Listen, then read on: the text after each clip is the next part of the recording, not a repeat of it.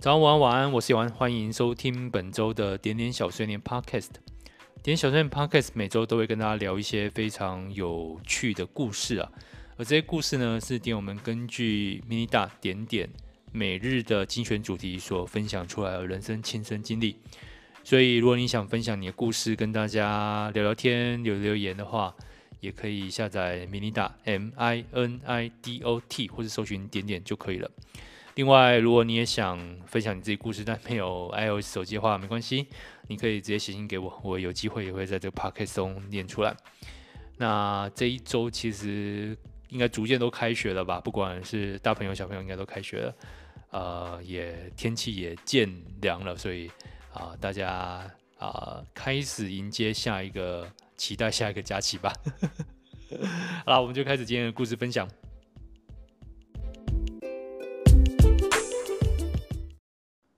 最近早上真的开始有那种离开夏天的感觉了。早上出去如果穿短袖，可能会有点凉了。好，所以这个已经算正式进入秋天了嘛。那我们来聊一些这个呃奇奇怪怪的事情。可能秋天就比较适合聊这个主题。所以这周呢的主题是我有哪些奇怪或不实用的才能。好，首先是这位点友的分享，他说多了。其中比起土水母烟圈，最不实用的应该是拉花。对，最不实用的、最废的就是拉花。每日每夜的练习，跟几个朋友报名比赛。当时买爆林凤营促销的牛奶练，练完还有浪费牛奶的罪恶感。冰箱一锅接着一锅的拿铁，做布朗尼也消化不完。如果一天八餐，餐餐只吃布朗尼，六菜一汤。拿铁不然你六次，顺便点滴光糖拿铁，才有机会做到不浪费。总之，非常大量大密度的练习，结果订单就来了哈。入伍日期还是同比赛日期，真棒。为什么不实用呢？因为拿铁八十，有拉花的拿铁也八十。在夜景区有咖啡味的抹布水一百七，搭配微波的华丽口味意大利面调理包套餐五百八。技术跟故事。故事才是最值钱，也是最好用的。相比之下，烟圈就很实用了，因为我可以看到它飞得很远。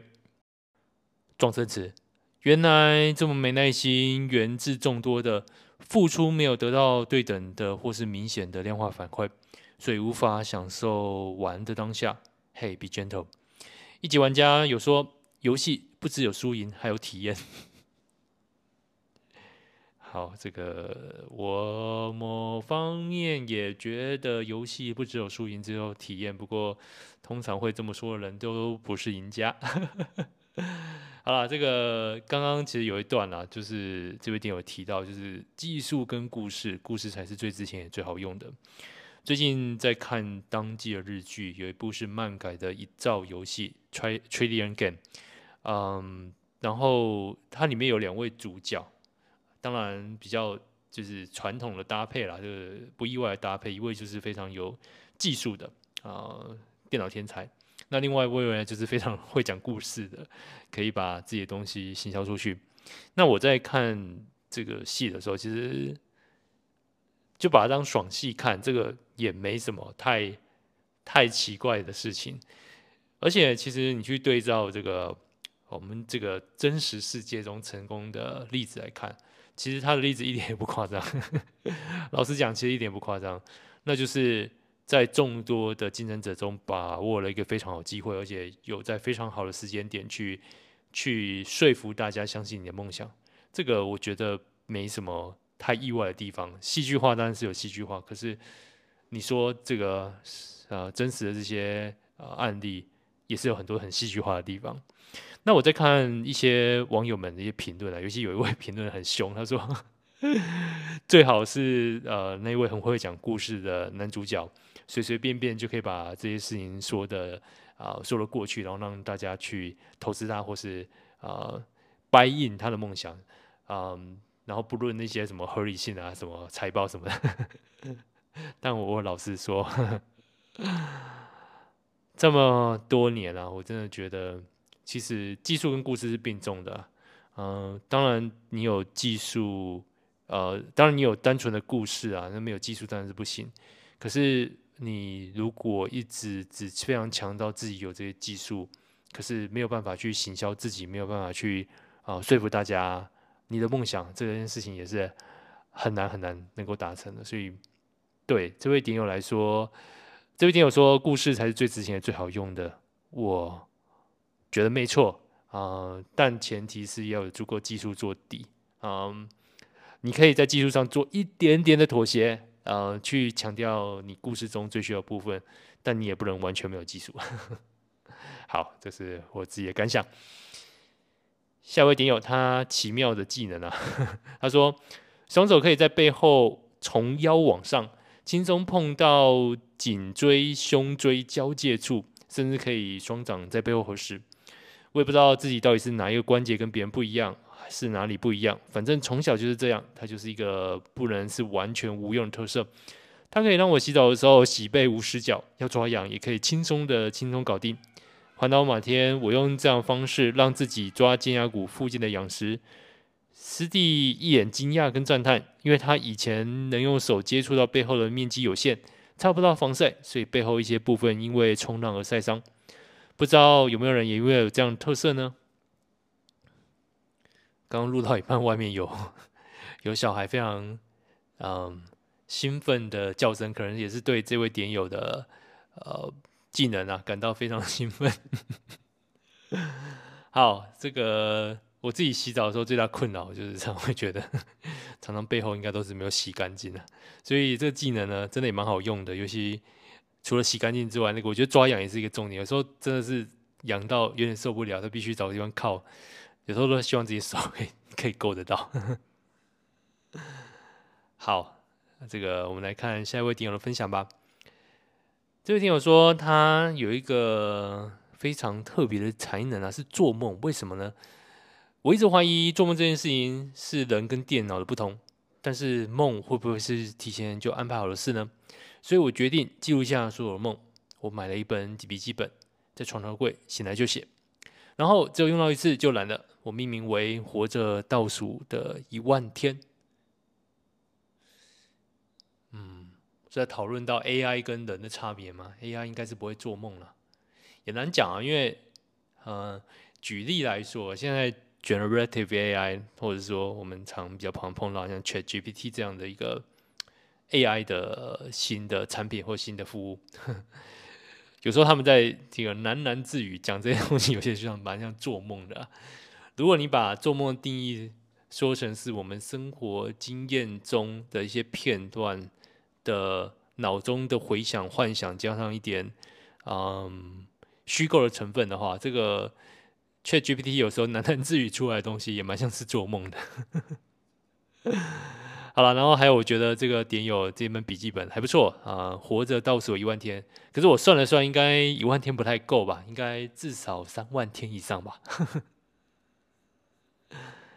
好，下一位点友的奇妙技能啊、其实不太奇妙啊，我来念给大家听听看。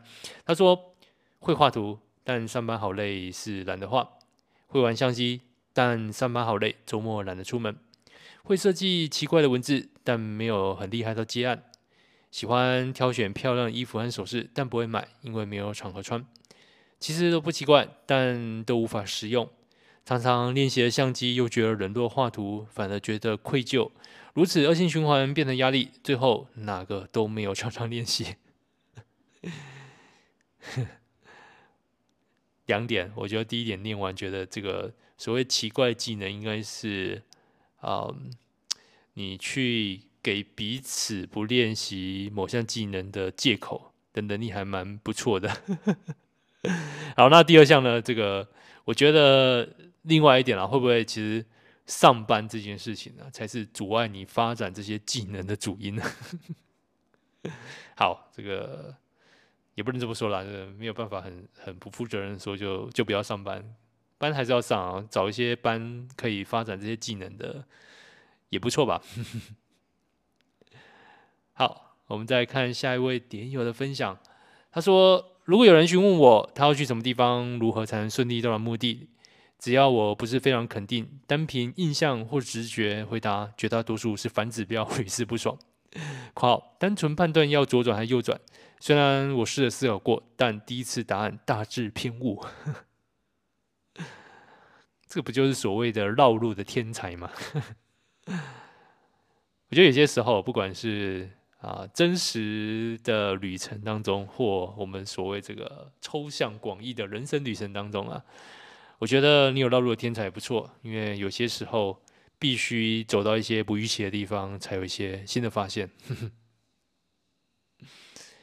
好，我们再看下一位点友的奇怪能力，他说：“我有奇怪的记忆能力。”我总记得朋友提过的大小事，细微到有什么偏爱的小习惯都无意识的记得，脑袋像住了一位史官一般记录别人的事迹。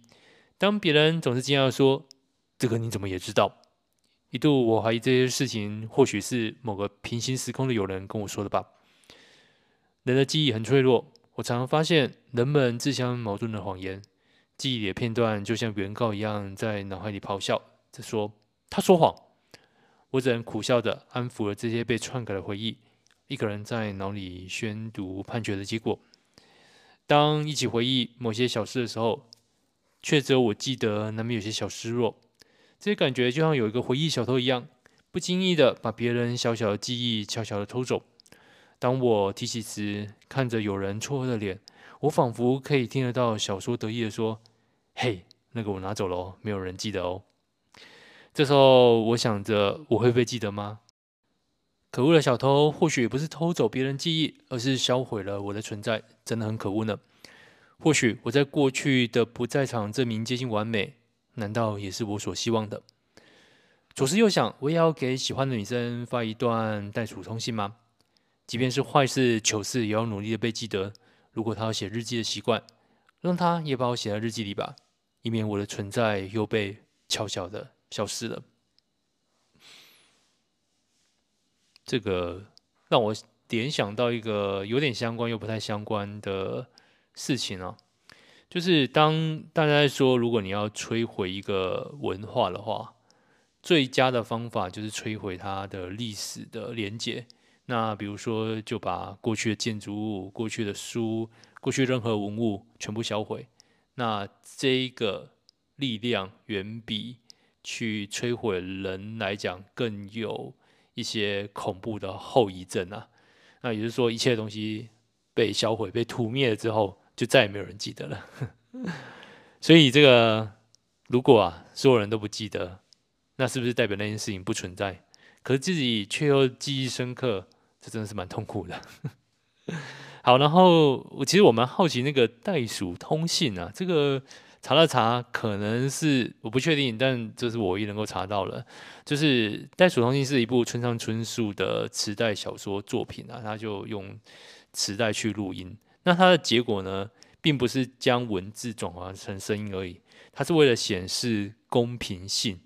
然后就是整个内容来看，这个小说好像很难让人家懂，所以。点友这边在这个这边说袋鼠通信呢，那可能是想要录音给那位喜欢女生。好，这边有另外的方法，你把它写下来，我可以念出来。哎，这个点点小碎念应该都会一直存在于这个 podcast 的服务里面，所以它会被记得，好不好？好，下一个点友的分享啊，他的奇怪技能是让关节发出声响，咔。咔咔玩，关节都很舒服。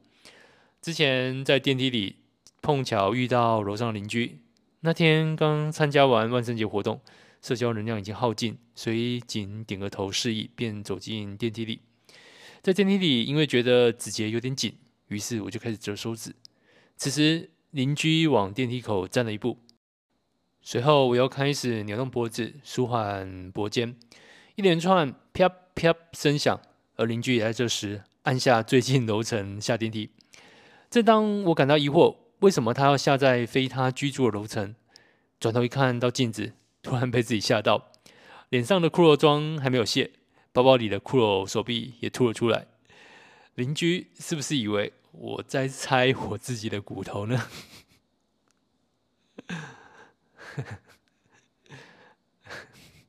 我是有点蛮蛮讶异的，可是。其实你这边讲之前在电梯里啊，我就想说，哎，现在就已经开始在办这个万圣节的活动了吗？会不会有点太早了呢？然后我觉得其实整篇这样子分享下来啊，我觉得你除了这个在让你的骨头发出咔咔咔啊、啪啪啪的声音，这一点蛮厉害的。其实我觉得你化妆应该也是蛮强的，这个骷髅妆可以化到让就是 就是邻居完全认不出你来，还以为可能是一个怪人吧。我觉得这个可能真的有些时候会有一点没有办法预期哦，因为我我记得呃去年的万圣节，我好像在点点小林这边里面有分享，我在路上看到有人就是仿佛被 家暴一般，就是满脸都是伤痕。那时候还吓一跳，后来才想到，哦，那是万圣节啊。好，如果大家最近其实也快到，如果大家最近这个这几个月啊，在路上突然看到有些人就是骷髅装啊，或是像被家暴一样子，可以想象一下是不是接近快十月底了？可能是万圣节。好，我们再看下一位点友的分享啊，他说他的奇异才能是寻觅单品总是会在半年后大流行。鹏鹏说：“这个是一种错觉，但我不信，所以我决定开始从现在寻觅阿嬷内裤。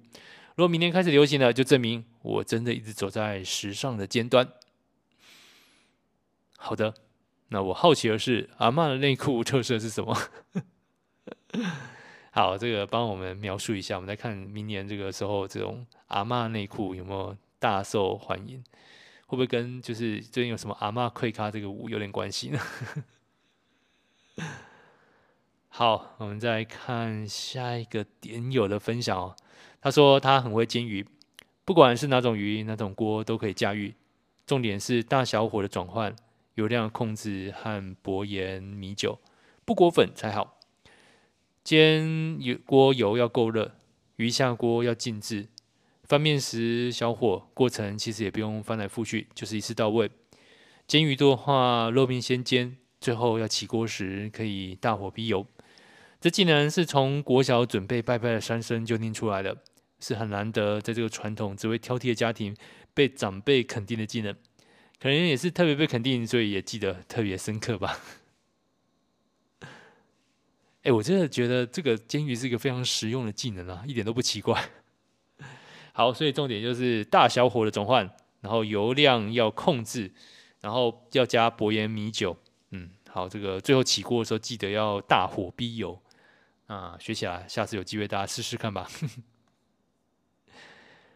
好，下一个点友的分享哦，他说他可以在椅子上一只脚盘脚压在身体和桌子的中间。可以双重翘脚卷麻花卷，但我觉得他们都蛮实用的。这个等等，这个我现在在试啊，就是盘脚，然后压在身体和桌子中间。嗯，好，我现在放弃。我在我在整理的时候，我就在脑中就想象这个姿势，然后刚刚试着做一下，嗯。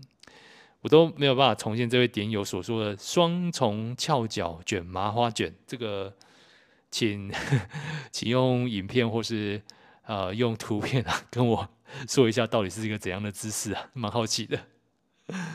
双重翘脚卷麻花卷啊，感觉是那个蛮厉害的招式。好，我们再看下一位点友的分享哦，他的技能有五项啊，他这么说。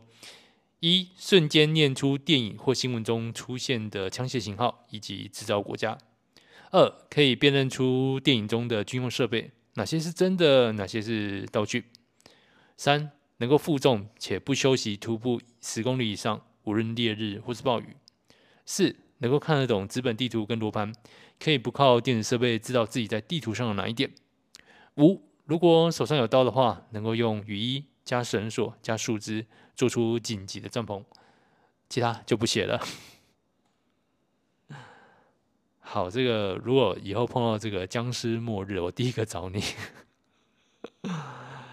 不过我一直在担心，就是未来啊，这个碰到僵尸末日啊，里面讲到一些武器啊，尤其是枪的部分，台湾是不是蛮难取得的？那如果是这样子的话，是不是在僵尸末日就很难用远距的方式攻击到他的弱点？我觉得这也是台湾僵尸末日最大的困扰点之一。可是我有听到别的就是网友啊，别的这个僵尸题材的粉丝讨论，如果台湾碰到僵尸末日的话，相对流行性可能可能不会像啊、欧美电影里面叙述的那么夸张，因为毕竟在台湾大部分就是大楼，而且相对门啊什么都是蛮坚固的，都是。孔库利啊，这个水泥水泥建筑，所以不会像有些，比如说是木造的啊，或者那个门可能没有那么扎实，或是平房比较容易被入侵，那么的危险。所以有可能台湾不会就是传染的那么快。而且其实我们也蛮蛮好被教育的，就是如果大家发个，就是政府发个通告啊，就是自主隔离什么的，或许都会蛮听话的，就像上次 COVID 一样。好，这个不过不管怎样，这个到时候发生末日，我一定会 先赶快去找我们这位点友。好，我们再看一位点友的分享哦。他说，超过一年没有登入点点，是要来分享。今天又将马克信箱当成背景音播放时，有段话穿越了密码的思路，钻进我的脑海中。大概是这样的：原先以为遇到的人可以陪我度过大风大浪，结果造成风雨的就是你。这个算是实用还是不实用的才能呢？哎，你说有段话穿过麻密的思路钻进脑海中的不实用才能吗？我觉得啦，其实如果你今天有听点点小碎念，你可能会多一项技能，就是你分享的故事在 Podcast 中被念出来了。不知道你觉得这样才能如何呢？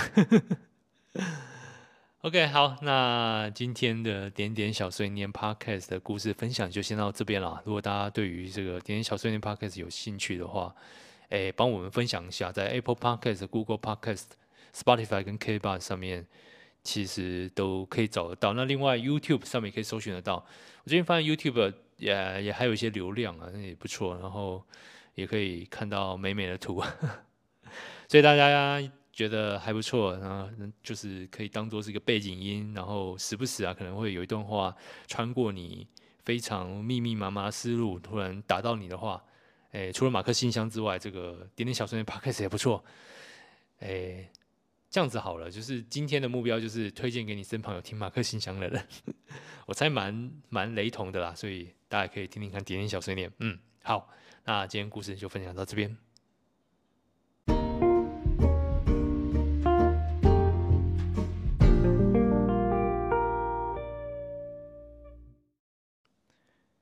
上星期录完 Podcast 之后啊，就是上我们 Discord 的点友会，就宣传一下，请大家听。那也顺便的跟嗯有一些点友啊，就是有持续在用我们的灵魂小画室的点友，稍微互动呃回复了一下。后来有另外一位点友其实也有私讯我一件事情，那我听到之后是蛮震撼的。呃，在这边想要。说的就是希望，如果你有听到的话，就是希望，呃，一切都可以平平安安、顺顺利利的，然后尽快恢复健康。嗯，其实是有一点，当时听到有一点震惊啊，因为，嗯，就跟大家这样子，这阵子在电会上面也也玩得蛮开心的，就有一些新的东西出来，那大家给我很好的回馈。然后也看到很多不错的，嗯，产出的图，但总是会碰到一些预期之外的事情，嗯，对，那希望希望一切都好，那赶快回来，好，那今天点点小训练就到这边，祝大家都好梦，晚安。